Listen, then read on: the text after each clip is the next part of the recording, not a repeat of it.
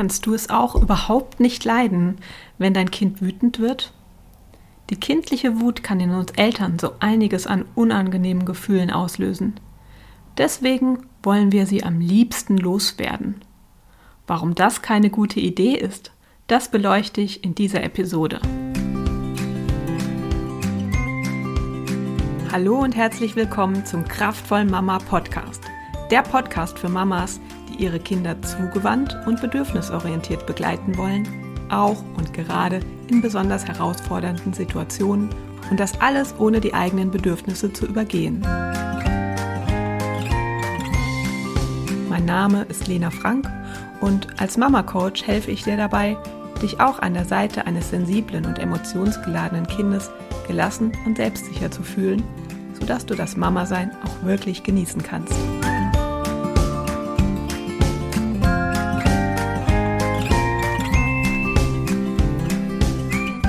Wir befinden uns gerade in einer kleinen Podcast-Reihe. Es geht um sieben Fehler, die Mütter oder Eltern bei der bedürfnisorientierten Begleitung ihrer Kinder häufig machen. Jede Woche schauen wir uns einen dieser Fehler genauer an. Letzte Woche haben wir schon über das Phänomen gesprochen, dass wir Mütter ganz oft versuchen, die eigene Wut loszuwerden, zum Beispiel indem wir uns ganz dolle zusammenreißen. Wenn du das von dir kennst, und die Episode von letzter Woche noch nicht gehört hast, dann empfehle ich dir da nochmal reinzuhören. Heute soll es aber nicht um die mütterliche Wut gehen, sondern um die unseres Kindes. Denn die ist bei uns Müttern in der Regel genauso gefürchtet wie unsere eigene. Ein häufiger Fehler, den ich beobachte, bei mir oder bei anderen, Mama gibt alles, damit das Kind nicht wütend wird. Manchmal wird die Wut sogar als persönliches Versagen der Mutter angesehen, nach dem Motto Wäre es mir gelungen, mit dem Kind in einer liebevollen Verbindung zu bleiben, wäre es gar nicht erst so weit gekommen. Wir glauben dann, Ziel des bedürfnisorientierten Umgangs ist es, dass alle in Harmonie zusammenleben. Wir geben uns so unendlich viel Mühe. Wir bereiten vielleicht das Lieblingsessen des Kindes zu.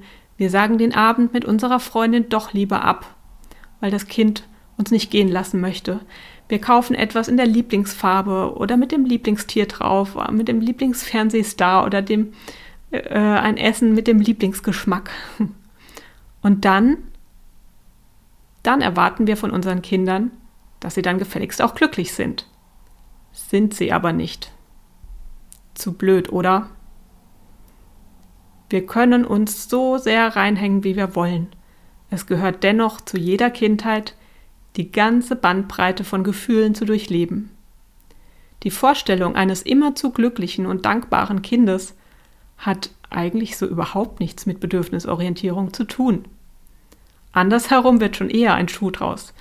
Mit einer bedürfnisorientierten Erziehung zwingen wir unsere Kinder nämlich nicht durch diverse Druckmittel, ihre negativen Gefühle zu unterdrücken und eine vermeintlich glückliche Fassade aufzubauen. Erst das Zulassen aller Gefühle ermöglicht es dem Kind, genau wie uns selbst, ein gesundes und zufriedenes Leben zu führen. Wir sollten unseren Kindern vorleben, auf die eigenen Gefühle zu hören, sie zuzulassen und auf angemessene Art auszudrücken. Genau wie für uns Mütter sind auch die Gefühle der Kinder ein Hinweis auf unerfüllte Bedürfnisse. Wie sollen wir diese erkennen und den Kindern helfen, sie zu erfüllen, wenn wir von unseren Kindern erwarten, immerzu glücklich und zufrieden zu sein. Wenn wir unser Kind wütend erleben, sollten wir weder versuchen, das Kind abzulenken, zum Beispiel, schau mal, möchtest du ein Gummibärchen? noch es abzulehnen, mit so einem Kind will ich nicht spielen, oder es mit Isolation oder Nichtbeachtung zu strafen. Geh in dein Zimmer, bis du wieder brav bist. Wir sollten auch nicht versuchen, das Erlebte herunterzuspielen. Ach, das braucht dich doch nicht zu ärgern. Oder das Kind zu beschämen. Du bist doch kein Baby mehr, das immer nur brüllt. Nicht mal der Versuch, es deinem Kind auf Teufel komm raus recht zu machen, ist eine angemessene Reaktion. Deine Banane ist zerbrochen? Hier, dann nimm eben eine neue. Stattdessen sollten wir unserem wütenden Kind mit Empathie und Interesse begegnen. Oh Mann, ich sehe, du bist so richtig wütend. Was hat dich denn so wütend gemacht? Wenn du dich deinem Kind wertschätzend und voller Neugier zuwendest, könnt ihr zusammen herausfinden, welches Bedürfnis dahinter steckt und was eine angemessene Strategie sein könnte, es zu erfüllen, ohne andere dabei zu schaden. Erwarte nicht, dass dein Kind dir immer sagen kann, warum es wütend ist. Vielleicht braucht es deine Hilfe, um das herauszufinden. Häufig ist der Anlass, also etwa die zerbrochene Banane, nicht die Ursache. Vielleicht hat dein Kind an dem Tag jede Menge stressige Situationen erlebt. Und erst bei der zerbrochenen Banane sind die ganzen Gefühle aus ihm herausgebrochen.